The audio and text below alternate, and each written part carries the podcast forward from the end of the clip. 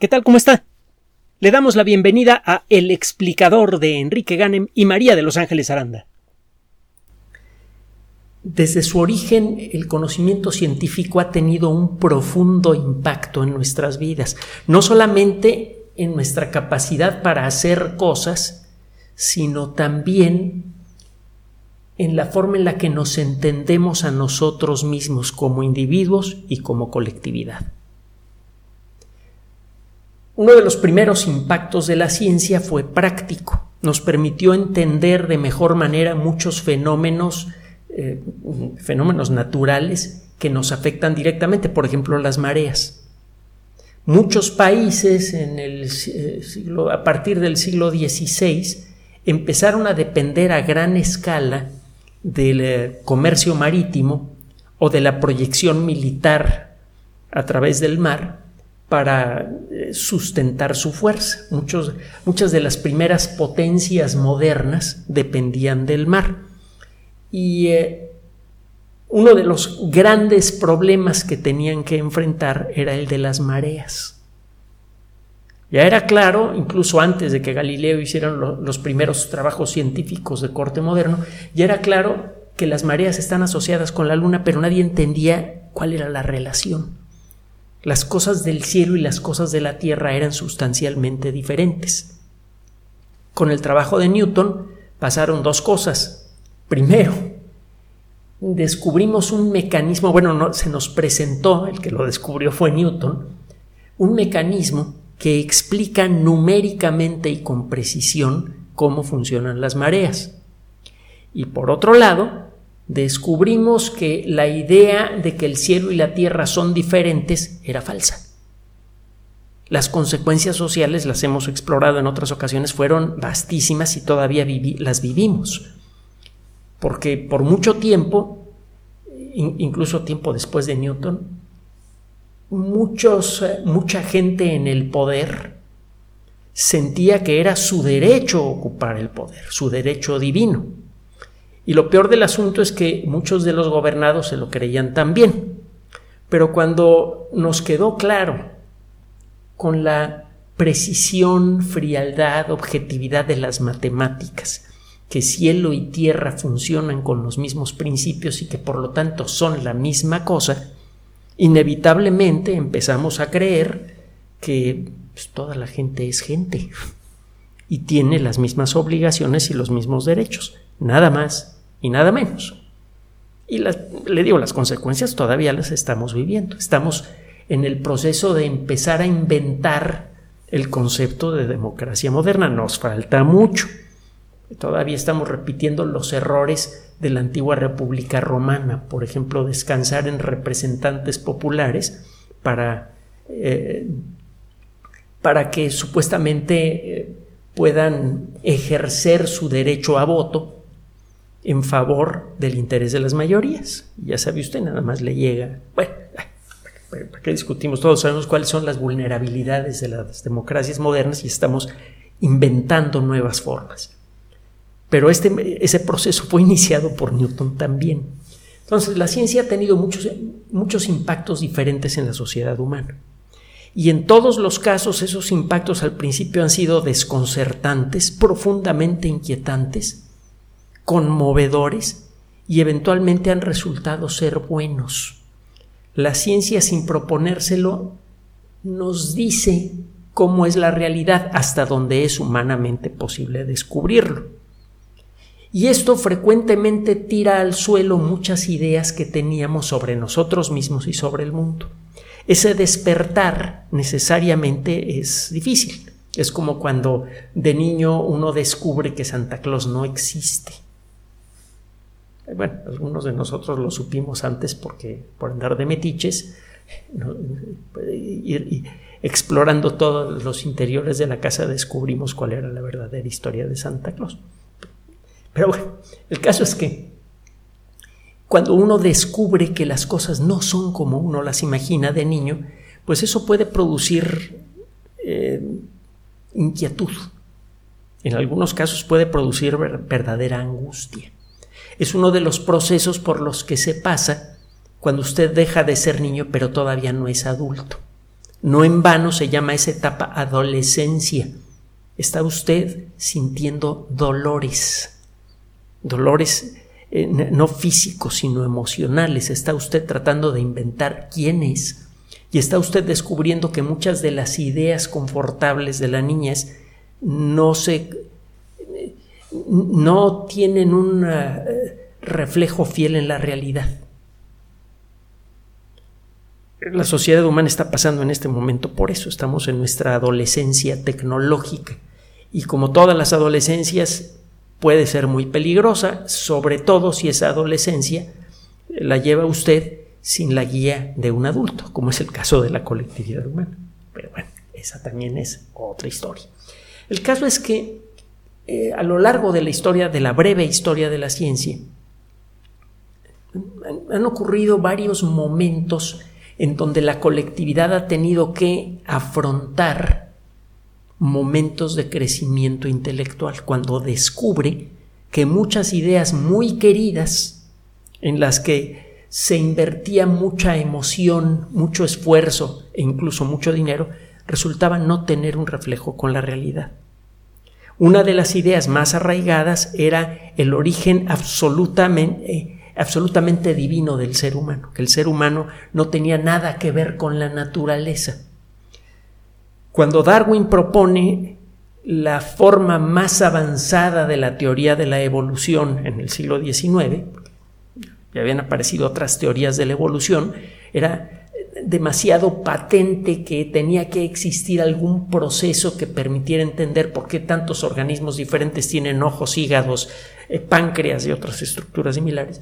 Cuando Darwin presenta su idea y presenta de una manera clara, precisa, sistemática, inobjetable, aunque hubo muchas objeciones, ninguna se sostuvo, cuando presenta una descripción de cómo puede funcionar el mecanismo de la evolución y ofrece mecanismos para verificar estas ideas, mecanismos que se cumplieron y que permitieron determinar que la idea general de Darwin era correcta.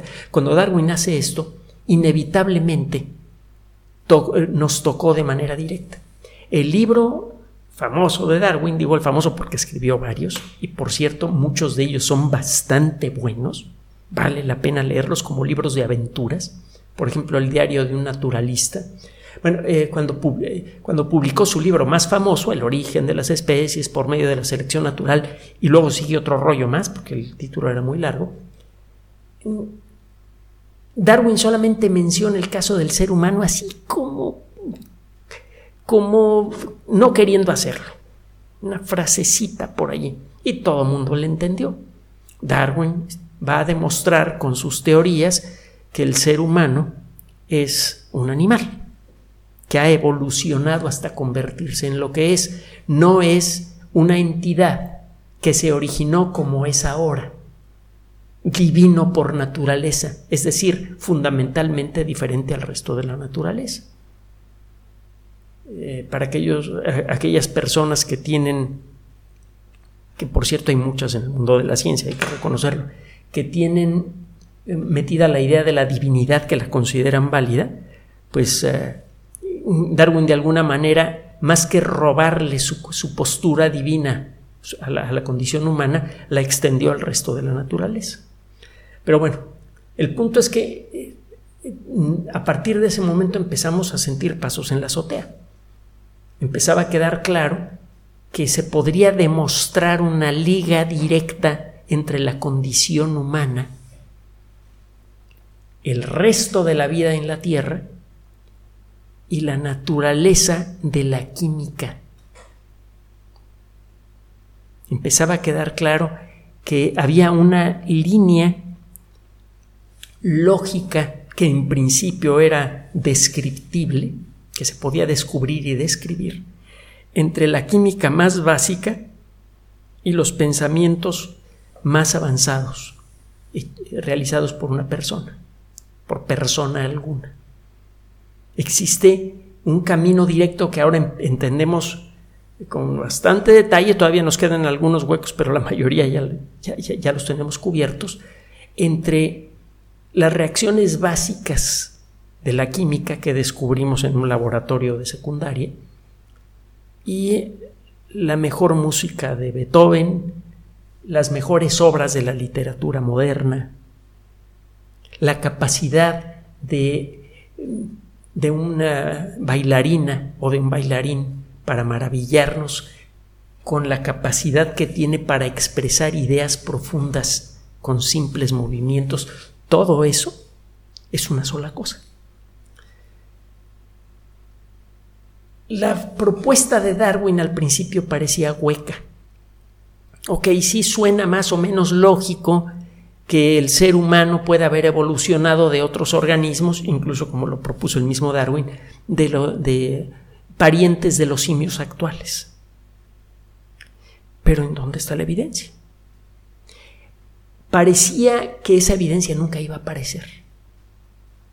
Los simios actuales viven en lugares en donde es casi imposible que sus cuerpos se conserven, se fosilicen. Por varios motivos eh, llegamos a creer, y parece que esto es cierto, que nuestros ancestros eran poco abundantes.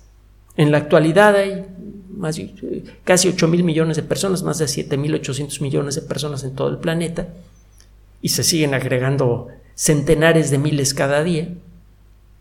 No es, e, e, es difícil encontrar un lugar de la Tierra en donde no exista una persona. Antes seguramente era al revés. Era casi imposible encontrar a uno de nuestros ancestros aunque lo buscáramos de manera sistemática. Los miembros de las especies antecesoras a la nuestra eran raros y vivían en lugares en donde difícilmente se podrían fosilizar. Entonces llegó a creer que la posibilidad de encontrar ancestros nuestros de manera directa era esencialmente nula. De hecho, para mediados del siglo XX, los restos fósiles de organismos claramente ligados con, la historia humana cabían literalmente en una caja de zapatos. Esto comenzó a cambiar de manera espectacular a final de la década de los 50, principio de la década de los 60, que es cuando empezaron a pasar muchas cosas espectaculares.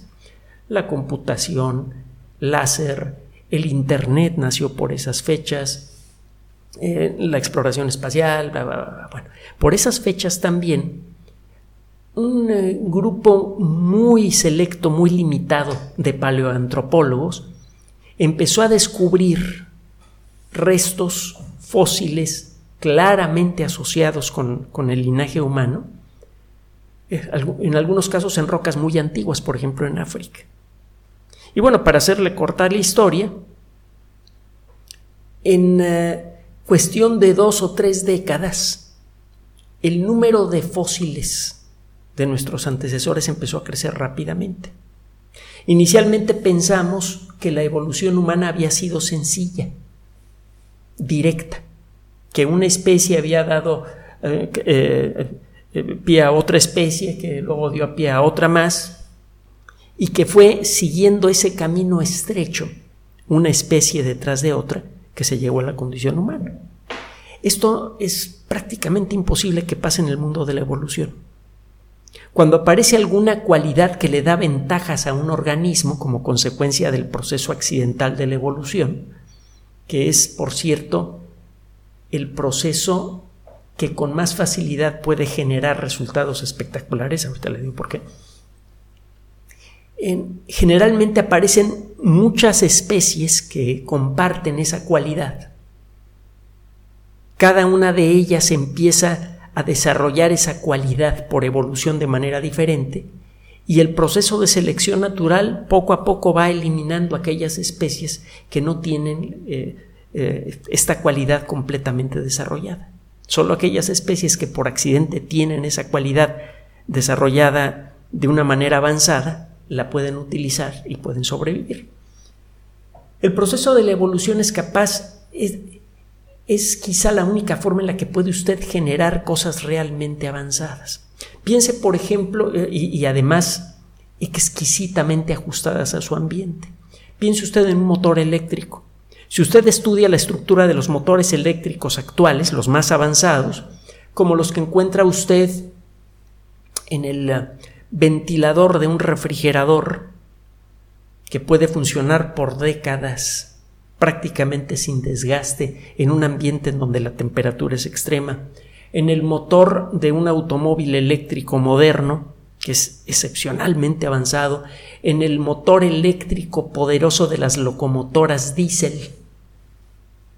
Las locomotoras diésel queman diésel, que sirve para mover una máquina que genera electricidad, que alimenta a un segundo motor que es el que realmente mueve a la locomotora.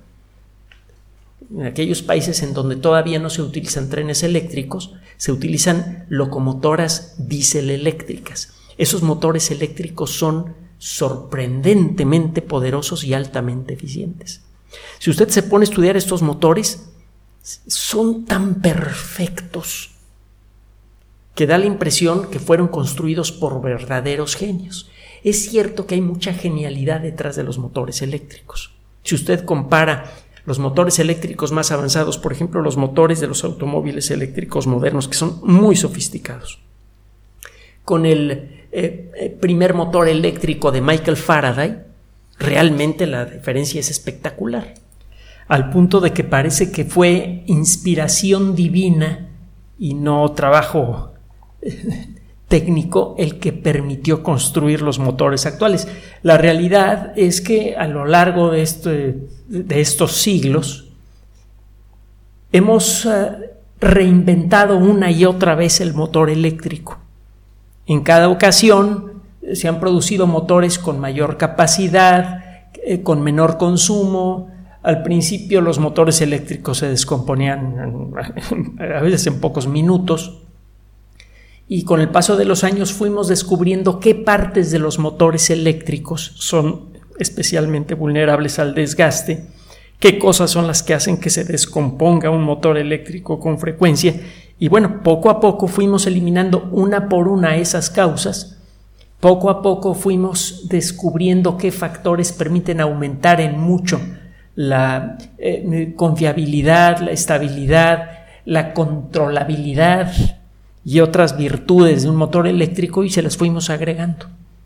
Fue un proceso de ensayo y error, un proceso en el que aparecían nuevas versiones del motor eléctrico y aquellas que sobrevivían a la, a la prueba de la sociedad, aquellas variantes del motor eléctrico que eran compradas con más frecuencia por el motivo que sea, a veces algunas variantes del motor eléctrico eh, que sobrevivieron por mucho tiempo lo hicieron no porque fueran las más eficientes, sino porque la cadena de distribución entre quienes lo fabricaban y quienes lo usaban era la más confiable. El caso es que con el paso de los años, en general los motores eléctricos se hicieron mucho más eficientes, al punto de que el motor eléctrico actual sería casi irreconocible para el mismísimo Faraday. Bueno, así ha funcionado la evolución. Los organismos que están exquisitamente ajustados a su ambiente, las estructuras de un organismo que realizan su función con una calidad espectacular, por ejemplo el ojo, son consecuencia de un proceso lento de ajuste, de ensayo y, error, aunque el término ensayo y error es equívoco en el caso de la evolución, pero bueno, de, de reiteración del mismo proceso, por ejemplo, del mismo diseño de un sensor capaz de convertir las, eh, las ah, partículas de luz en señales entendibles para un cerebro. Entre las ah, entre todas las características del mundo vivo, la que obviamente más nos llama la atención y la que más tiempo ha tomado en, desarrollarse por evolución es desde luego la inteligencia con, características humanas. Hago la aclaración porque podemos distinguir eh, inteligencia en organismos muy, muy sencillos, incluso en organismos que ni siquiera pertenecen a la, a la clase de los mamíferos. En las aves, por ejemplo, es muy clara la inteligencia. Basta con ver a un cuervo haciendo de las suyas.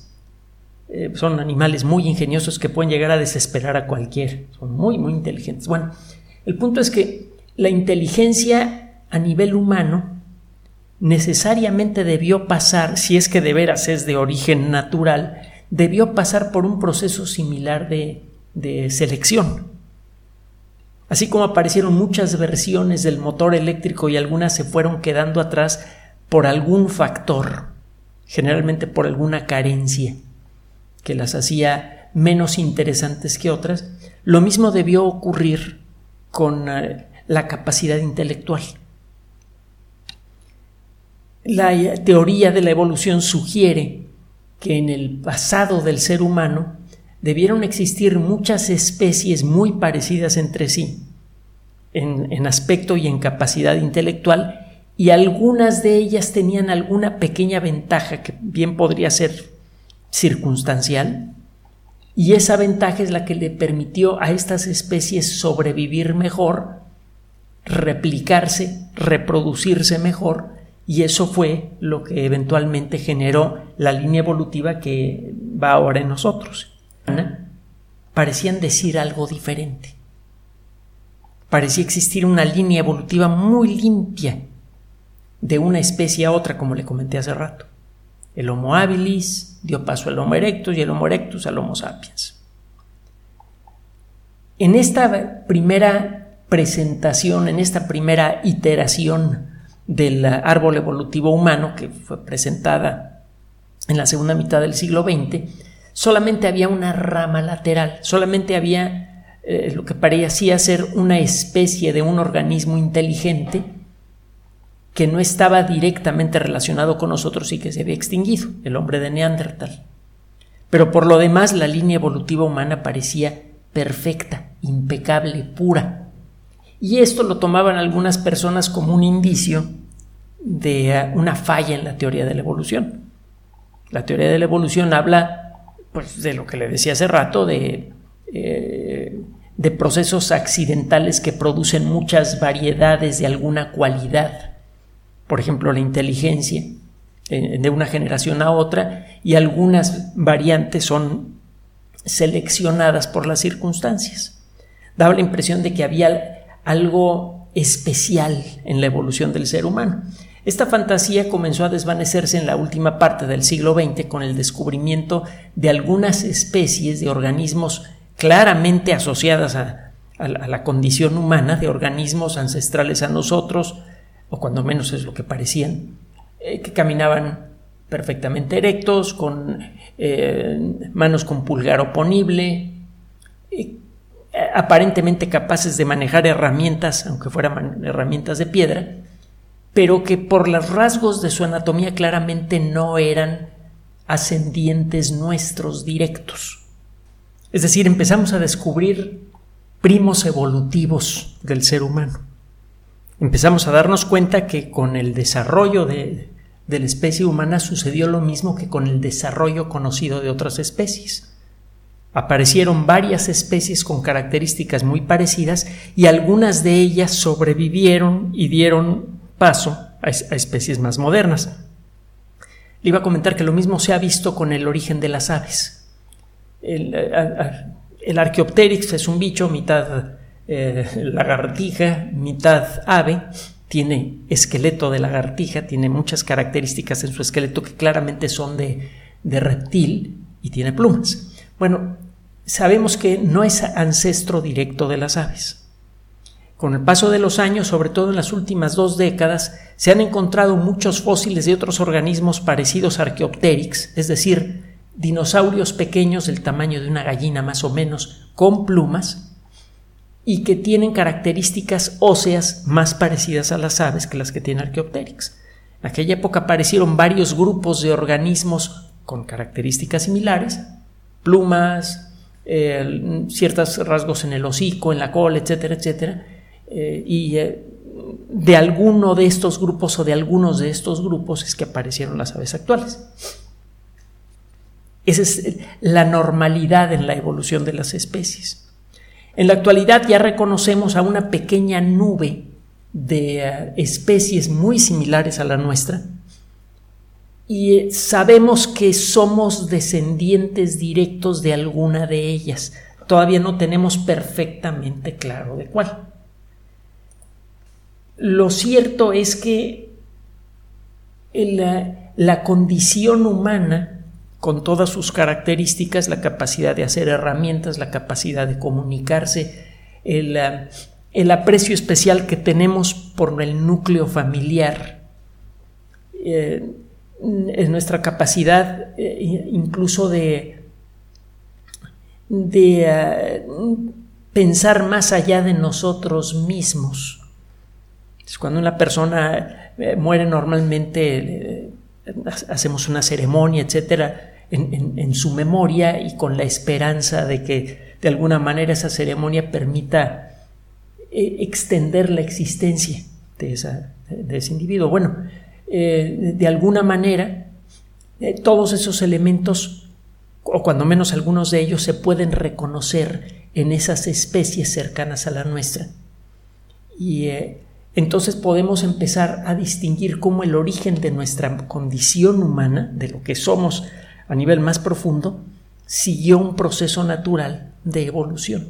Esas, características aparecieron en varias especies y se conservaron en aquellas que tuvieron las circunstancias para sobrevivir hasta el momento actual.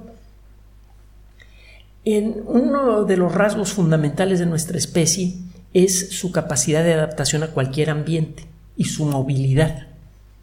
Nos hemos extendido por todo el planeta y eh, la primera parte de este proceso pensamos que había ocurrido como consecuencia de la actividad de nuestra propia especie. en el siglo XX empezó a quedar claro que algunas especies ancestrales a la nuestra iniciaron el proceso de colonización, cuando menos del continente eurasiático. La especie humana y sus ancestros venimos de África. El primer eh, el, primer brinco importante que dio, que dieron los ancestros del, ser humano moderno, fue el brincar el Mediterráneo y entrar en Europa y en Asia. No, no tuvieron que brincarlo, pasaron por un lado, pero bueno. El caso es que en uno de los momentos cruciales de nuestra evolución colectiva ocurrió cuando empezamos a salir de África y parece que esto sucedió en varias etapas. Una de las más importantes es aquella que precedió inmediatamente al origen de nuestra especie. El punto es que el encontrar evidencia fósil de sitios eh, muy antiguos que tengan fósiles prehumanos desde fósiles de ancestros directos del, ser humano moderno, en eh, la región de Europa es muy difícil. Los fósiles humanos, por lo que le decía antes, son muy difíciles de hallar porque son muy raros. Y es por eso que el, sitio que se encuentra en la provincia de Burgos, en España, que ahora es famoso en todo el mundo, el sitio arqueológico de Atapuerca, es especialmente valioso. Este lugar empezó a ser reconocido como una verdadera joya de la paleoantropología como consecuencia de la obra para hacer un ferrocarril de, vía estrecha que a la mera hora no se concluyó. Como parte de las obras de este de, la construcción del, del, trazado de la línea del ferrocarril, aparecieron varios sitios, cuevas principalmente, con restos paleoantropológicos interesantes de distintas épocas uno puede reconocer en Atapuerca evidencia de ocupación continua de la especie humana y de especies anteriores a la especie humana, inmediatamente anteriores. Es, una verdadera, verdadera joya. Eh, se encuentra en uno de los posibles puntos de cruce frecuente de eh, ancestros nuestros africanos hacia el continente europeo. El Mediterráneo es cruzable esencialmente en sus dos extremos eh, mm, horizontales, en su extremo oriental y en su extremo occidental. En su extremo oriental, pues está desde luego todo lo que es eh, Líbano, Israel, etc. Y del otro lado, pues está el, el estrecho de Gibraltar. Aparentemente, el estrecho de Gibraltar no representó un obstáculo imposible de vencer para los miembros de nuestra especie y quizá tampoco para miembros de especies inmediatas anteriores a la condición humana. El caso es que se han encontrado allí fósiles bastante antiguos. Hasta hace relativamente poco, en el 2007, se había eh, encontrado un fragmento de mandíbula de un organismo claramente en la línea evolutiva humana con una edad de 1.200.000 años. Eso significa que este organismo no pertenecía a la especie humana, la especie humana apareció hace cuando mucho 300.000 años, pero sí estaba directamente relacionada con alguna de las especies prehumanas de la línea evolutiva humana que ya conocemos, el Homo habilis, el Homo erectus, el Homo sapiens. Acaba de ser anunciado el descubrimiento de algo todavía más importante. acaba de, presentarse públicamente un pequeño fragmento de mandíbula superior fragmento de la cara también, de un organismo claramente en la línea evolutiva humana de un millón cuatrocientos mil años. Este organismo, por lo que le decía hace un momento, claramente no es humano y eh, claramente está relacionado directamente con nosotros. No es claro exactamente a qué especie pertenece. Tiene tiempo que está el descubrimiento frecuente de fósiles de la línea evolutiva que apunta en dirección a la humanidad se ha vuelto muy abundante. Están apareciendo muchos huesitos por aquí y por acá. Y eh, no siempre es fácil decidir cuándo los huesos que encuentra usted en un lugar pertenecen a una especie conocida y cuándo no. Las diferencias a veces son tan sutiles y los fragmentos son tan escasos que muchas veces no puede usted saber con suficiente claridad si esto que tiene en la mano es una especie ya conocida, por ejemplo, un hueso de Homo erectus, o es una especie parecida al Homo erectus, pero diferente. Eh, se ha propuesto desde hace tiempo la existencia de una especie, el Homo antecesor, que formaría parte de esta nube de especies previas a la condición humana. Y es probable, falta por por escuchar la discusión de los expertos, que se le asigne este fósil a esta especie como antecesor. Eso es lo que dicen algunas personas. Hay otros que dicen que no, que no puede ser así, que seguramente este fósil va a ser asignado a una especie diferente. El punto es que este descubrimiento en Atapuerca es especialmente valioso. Mire, ahorita descubrir cualquier resto fósil de un organismo prehumano de hace más de un millón de años es noticia no son fáciles de hallar y todos ellos nos dicen algo nuevo sobre nuestra evolución. Pero este descubrimiento es especialmente importante por el lugar en donde ocurre. El sitio de Atapuerca, le da un significado muy especial a este fósil. Por un lado, es un sitio en donde se puede seguir de una manera más o menos continua el proceso de evolución de los organismos prehumanos y luego de seres humanos en el mismo lugar. Normalmente tiene usted que juntar los hallazgos de muchos lugares diferentes para trazar una línea evolutiva promedio humana. Aquí no. Aquí usted puede ver en rocas, en, los distintos, eh, las distintas cuevas que hay en el yacimiento de, Atapuerca, que son varias, usted puede ver capas de roca de distintas fechas pero todas obviamente de la misma zona. Entonces usted puede ir viendo cómo fue cambiando la... Eh, eh, qué características tenían las personas que iban ocupando ese sitio con el paso de millones de años, paso de más de un millón de años.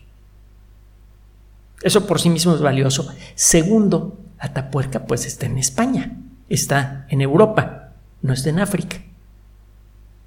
Y está cerca de uno de los pocos sitios potenciales de cruce de las especies ancestrales al ser humano en, sus, en las primeras oleadas de invasión al continente eurasiático.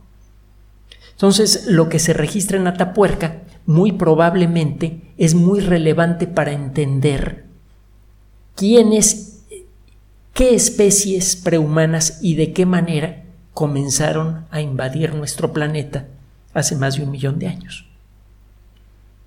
Esto nos dará una idea más clara de cómo ha sido la verdadera evolución colectiva de, la humanidad. Esto nos va a permitir, entre otras cosas, descubrir con más detalle exactamente cuál es la liga que tenemos cada uno de nosotros con el resto del mundo vivo. Eso por sí mismo es muy interesante, pero tiene otro valor. El eh, poder estudiar la evolución humana podría revelarnos mucho sobre la forma en la que ha evolucionado socialmente el colectivo humano. Y cada vez es más claro que como consecuencia de esos trabajos vamos a acabar por descubrir hasta qué punto somos seres sociales. En las últimas décadas nos hemos tenido que enfrentar a muchas crisis económicas, militares y de todo tipo causadas por la ruptura de alguna manera del tejido social del colectivo humano. Y lo que parece indicar nuestra historia antigua, y esto se refuerza con el descubrimiento de Atapuerca, es que la condición humana es social. Y que por lo tanto, si queremos tener un futuro, conviene echarle un pequeño vistazo a nuestro pasado para que podamos descubrir cuál es nuestra verdadera esencia y podamos seguir siendo fieles a ella. Gracias por su atención. Además de nuestro sitio electrónico www.alexplicador.net, por sugerencia suya tenemos abierto un espacio en Patreon, el explicador Enrique Ganem, y en PayPal, el explicador patrocinio por los que gracias a su apoyo sostenemos este espacio. Puede usted descargar gratuitamente estos audios en formato MP3 en Spotify y en iTunes como El Explicador sitio oficial y en SoundCloud como El Explicador y con formato de video en YouTube en El Explicador sitio oficial. Recuerde nuestras redes sociales de siempre, Twitter Enrique-Ganem y en Facebook Enrique Ganem sitio oficial, El Explicador y los grupos que usted ya conoce. Finalmente, el explicador siempre somos María de Los Ángeles Aranda y Enrique Ganem. Gracias.